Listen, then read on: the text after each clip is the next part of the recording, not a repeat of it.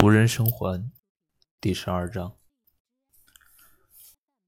吃过早餐之后，瓦格雷夫法官清了清喉咙，声音低沉，语气严肃地说：“我们还是聚在一起谈谈眼下的情况比较好。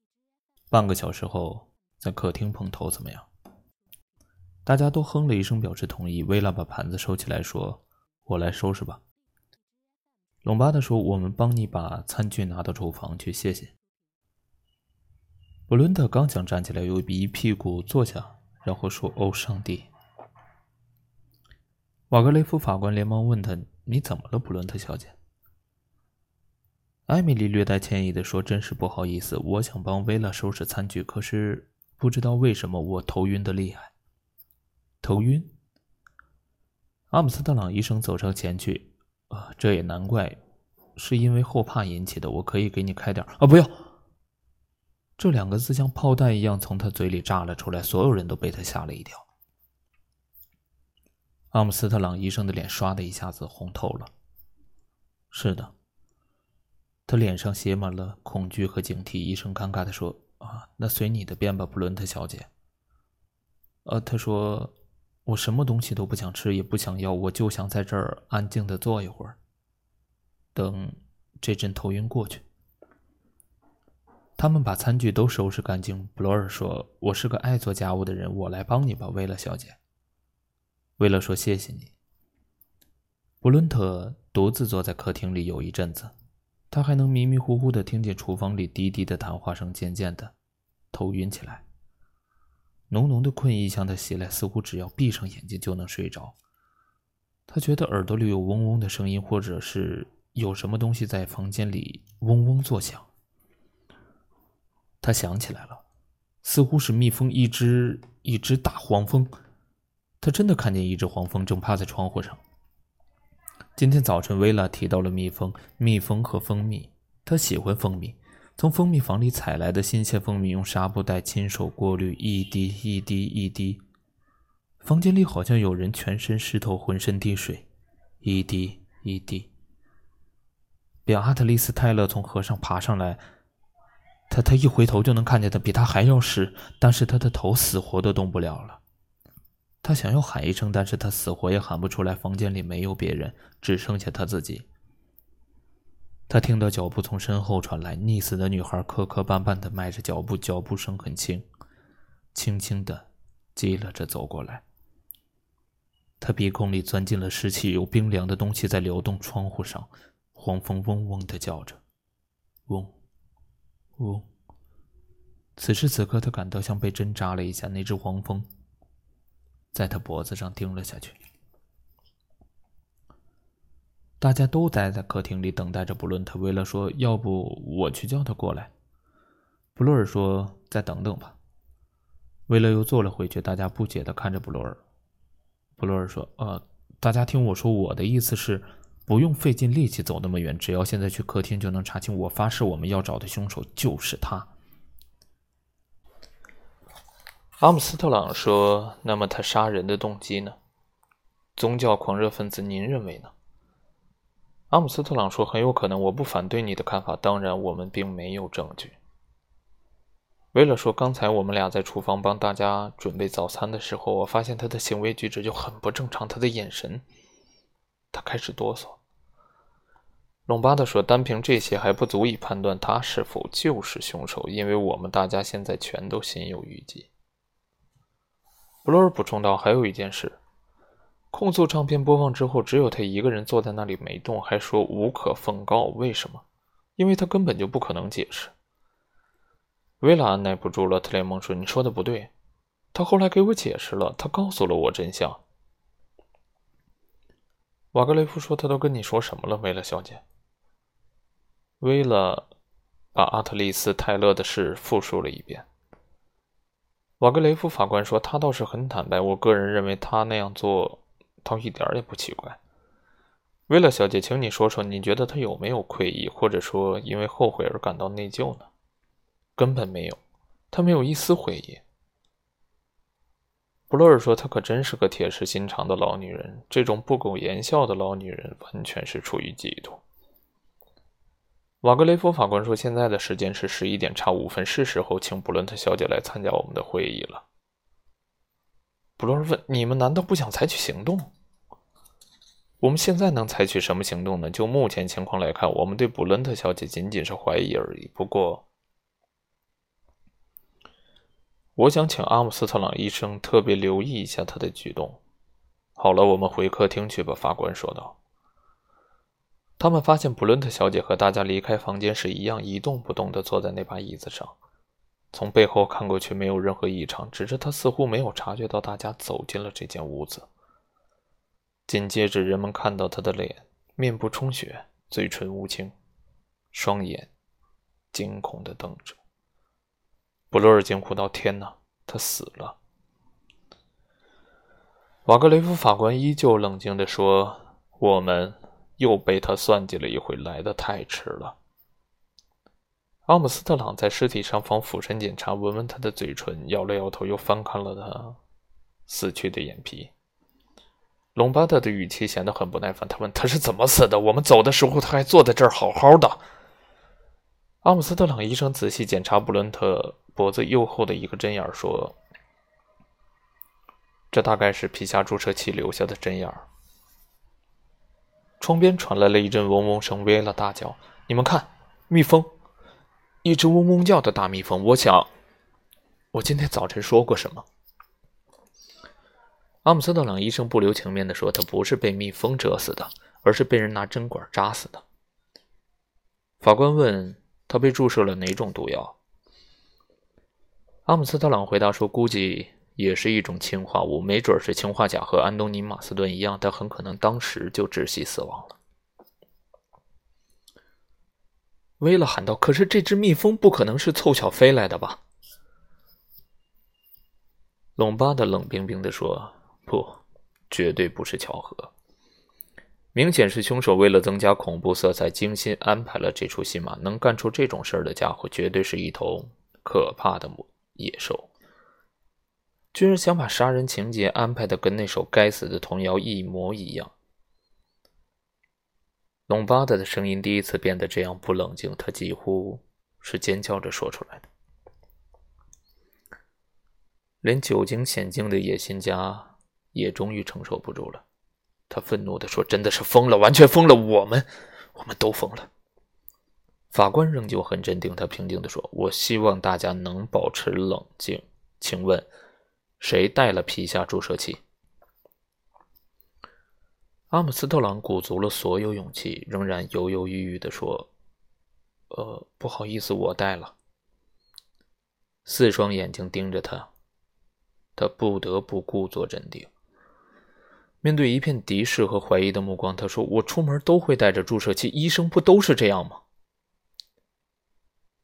瓦格雷夫法官平静地说：“没错。”不过，请告诉我们注射器现在在哪儿？呃，就在我房间的小皮箱里。看来我们得去楼上验证一下你的说法，可以吗？五个人一起上了楼，没有一个人说话。大家把小皮箱的东西都翻了出来，扔在地上。可是，皮下注射器不在箱子里。阿姆斯特朗激动地说：“我的注射器肯定是被人偷走了，偷走了！”房间里一片寂静。阿姆斯特朗背靠着窗户，无力的站着，四双眼睛盯着他，满是怀疑和指责。他看看瓦格雷夫，又看看威拉，终于回过神，无助的说：“肯定是有人把我的注射器偷走了，真的，相信我。”布洛尔看着隆巴德，隆巴德正看着他。法官说。这幢房子里只有我们五个人，其中一个人是凶手。大家目前的处境极其危险，必须采取一个必要措施，保护四名无辜者的安全。我现在问你，阿姆斯特朗医生，你手里还有什么药？阿姆斯特朗回答说：“我有一个小药箱，你们可以检查一下，有安眠药，呃，药片，一包。”溴化物还有面包苏打、阿司匹林，就这些，没有别的。我没有氰化物。法官说：“我自己也带了一些安眠药，大概是黄芪之类的。”服用过量是会有危险的，隆巴德先生，你带了一支手枪。隆巴德立刻反问道：“那又怎么样？”我只是说说而已。我建议我们把医生带来的药物、我自己的安眠药、隆巴德的手枪以及其他药和武器之类的，全都放在一个地方，集中放在一个安全的地方，然后把我们每个人都搜查一遍。不仅要搜身，还要搜查财物。隆巴德说：“想让我交枪，门儿都没有。”瓦格雷夫厉声说道：“隆巴德先生，你身材魁梧，体格健壮，不过曾经当过警察的布罗尔也不弱。要是你们俩打起来，谁输谁赢，我说不好。但是我想告诉你，站在布罗尔这一边的，除了我，还有阿姆斯特朗医生和薇拉小姐。所以，我请你权衡一下，如果你以一对多，胜算究竟有多少？”隆巴的昂起头来，满口的牙齿都露了出来。他咆哮道：“好啊，好极了！原来你们早就算计好了。”瓦格雷夫法官点点头：“你是个识趣的人。你把枪放在哪儿了？”“在我的床头柜抽屉里。”“很好，我去拿。”“还是我们都和你一起去比较好。”隆巴的嘴角露出一丝轻蔑的笑意，依旧怒气冲冲地说：“你们真是疑心的胆小鬼，不是吗？”他们穿过走廊，来到隆巴的房间门口。隆巴的三步并作两步走到床头旁边，紧接着他后退了一步，大骂了一声。里面空空如也。你们满意了吗？龙巴的问道。他一丝不挂。另外一个男人。哦不，另外三个男人把他的房间翻得底儿朝天。薇拉在外面走廊等着他们，一个人看着他，两个人翻他的房间。按照计划，阿姆斯特朗、瓦格雷夫法官和布罗尔轮流接受搜查，搜查工作按部就班的完成了。四个男人从布罗尔房间走出来，向薇拉走去。法官开口说：“我希望你别见怪，维勒小姐，谁都不能例外，一定要找到那把手枪。你应该带了泳衣吧？”威勒点点头：“好，请你回房间换上泳衣，然后回到这儿来。”威勒回到自己房间，关上门。不到一分钟，他走出来，穿着紧身游泳衣。瓦格雷夫法官点了点头：“不好意思，维勒小姐，请你在这等一会儿。”我们要搜查一下你的房间。威勒耐心的在走廊里等着。几个男人搜完他的房间，他又进屋换回便装。男人们在门外等着他。法官说：“现在大家可以确定一件事情：我们五个人当中谁都没有致命的武器和药物，这样大家也就放心了。现在我们得把这些药放到一个安全的地方，厨房里。”是不是有一个存放银器的柜子？呃，布洛尔说：“你的主意不错，问题是钥匙给谁？我猜应该是你吧。”瓦格雷夫法官没有回答，他径直走进厨房，其他人跟在他身后。厨房里有一个带锁的小柜子，专门存放银餐具。大家按照法官的意思，把各种药物都放在柜子里，上了锁。紧接着。又按照法官的主意，把小柜子搬进一个大碗橱，再把大碗橱锁起来。随后，法官把小橱柜的钥匙交给隆巴德，把大碗橱的钥匙交给了布罗尔。你们两个力气最大，谁也别想轻易抢到对方的钥匙。我们另外三个人也不可能从你们手中把钥匙抢过来。如果有人硬要砸开大碗橱或者小柜子，不但会很费劲，而且必然会有响声，肯定会被其他人发现。他停了一下，继续说：“我们面前仍然有一个非常严重的问题，隆巴德先生的手枪失踪了，这究竟是怎么回事？”布罗尔说：“我觉得没人能比手枪的主人更能清楚这是怎么回事了。”隆巴德被他气得直喘粗气，闷声说：“你这个该死的笨蛋！我跟你说过了，我的手枪被人偷走了。”瓦格雷夫问道：“你昨晚最后一次看见那支枪是什么时候？”我睡觉之前，它还在我的抽屉里。我是，我是为了以防万一。法官点点头说：“那么手枪失踪的时候应该是在今天早上，大家忙着找罗杰斯的时候，或者发现他尸体的时候。为了说一定是藏在屋子里的什么地方了，我们一定要找到他。瓦格雷夫法官摸着下巴思索着说：“能不能找到枪，我看很悬。我们的那位凶手有充裕的时间找个好地方把它藏起来，我可不奢望一下子能找到。”布洛尔似乎十分有把握地说：“我不知道手枪藏在哪儿，但我敢打赌，另外那样东西，那个那个皮下注射器的下落，我猜到了八九不离十。大家跟我来。”他打开门，领着大家绕着屋子转过去，在餐厅窗外的不远处，他找到了一个注射器，旁边还躺着一个摔碎了的小瓷人。这是变成碎片的第五个小士兵。布洛尔洋洋得意地说：“只有可能出现在这里。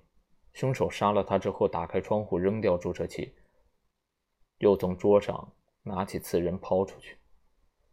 注射器上没有指纹，指纹已经被人仔细抹掉了。”威勒的口吻非常坚决：“现在我们去把枪找出来，求你们了。”瓦格雷夫法官说：“好，但是记住，我们找枪的时候，谁也别单独行动。”如果我们大家分开行动的话，凶手马上就能找到下手的机会。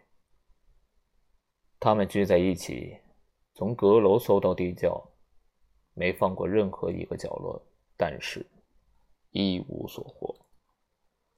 左轮手枪仍然下落不明。